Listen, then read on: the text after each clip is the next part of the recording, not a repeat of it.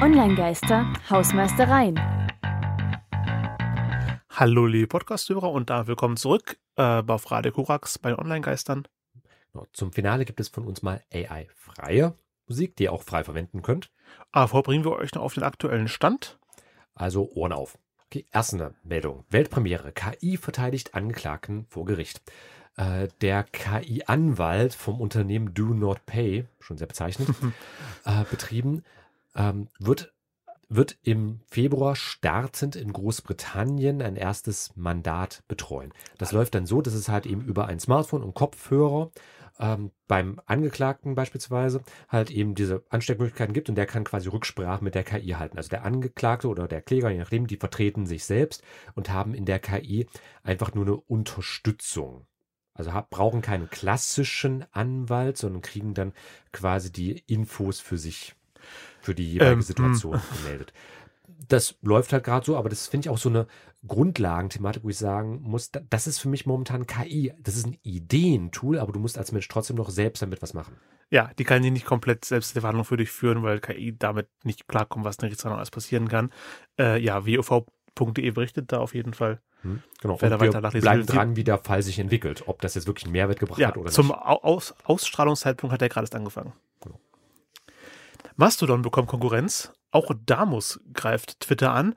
Äh, Damus ist die erste mobile Anwendung, die das äh, Nostr-Protokoll nutzt, für dessen Entwicklung Jack Dorsey 14 Bitcoin gespendet hat, also ein halbes Vermögen. Äh, die ist jetzt im- auf jeden Fall. ja, die ist jetzt im, im App Store erhältlich. Damus ist ein Experiment im dezentralisierten sozialen Netzwerken. Es handelt sich um ein offenes soziales Netzwerk ohne zentrale Autorität, also ein bisschen wie Mastodon. Das dezentralisierte Weiterleitungssystem der App ermöglicht es den Benutzern, sich ohne Telefonnummer, E-Mail oder Namen anzumelden.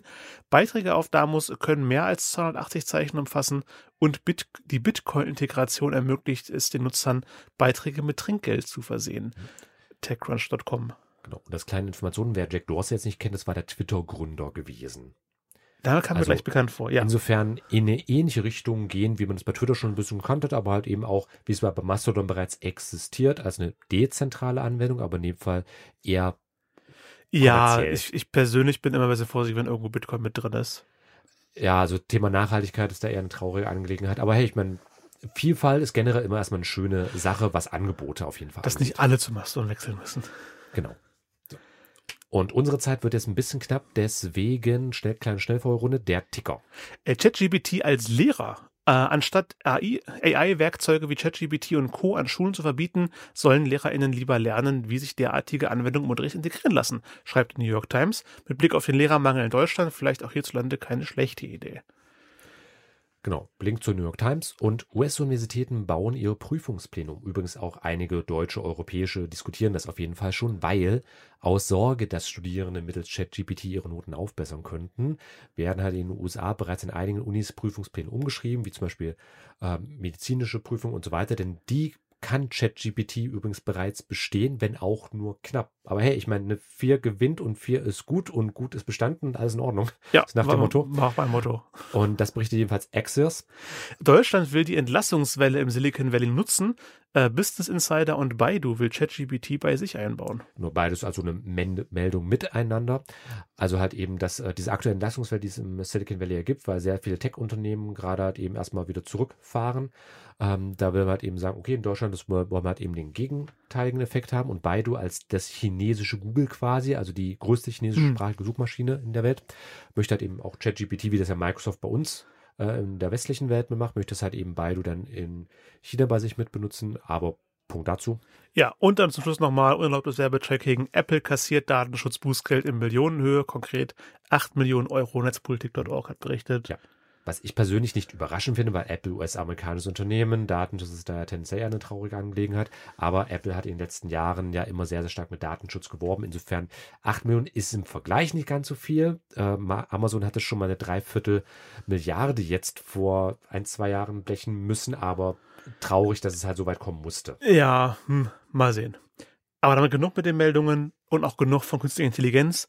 Äh, das nächste Lied ist richtige Musik von Menschen komponiert, äh, nämlich äh, der Track Hopelessness aus Golden Sun, neu interpretiert im Rahmen des A World Reignited Projekts von OC Remix. Tesori und Guitar SVD sind ihre Nutzernamen vom nächsten Track Angarian Vigil.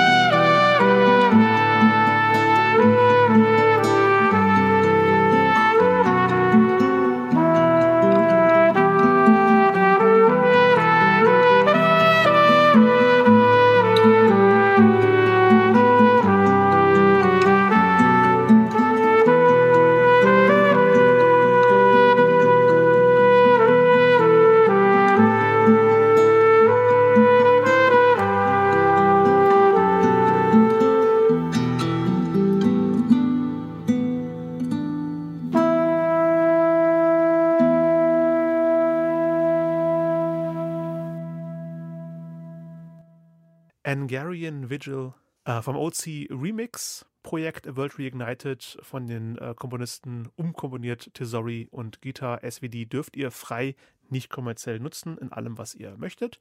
Und haben uns am Ende der Folge angelangt. Das war's No. für heute. Tristan hat mich gefreut. Hat mich auch sehr gefreut, Christian. Wir hören uns beim nächsten Mal und dann geht's um Be Real.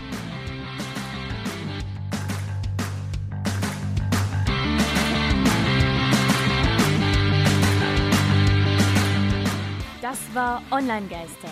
Radio über Netzkultur, Social Media und PR.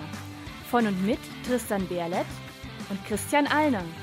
Alle Links zur Sendung, Kontaktmöglichkeiten und das Archiv zum Nachhören gibt es unter www.onlinegeister.com.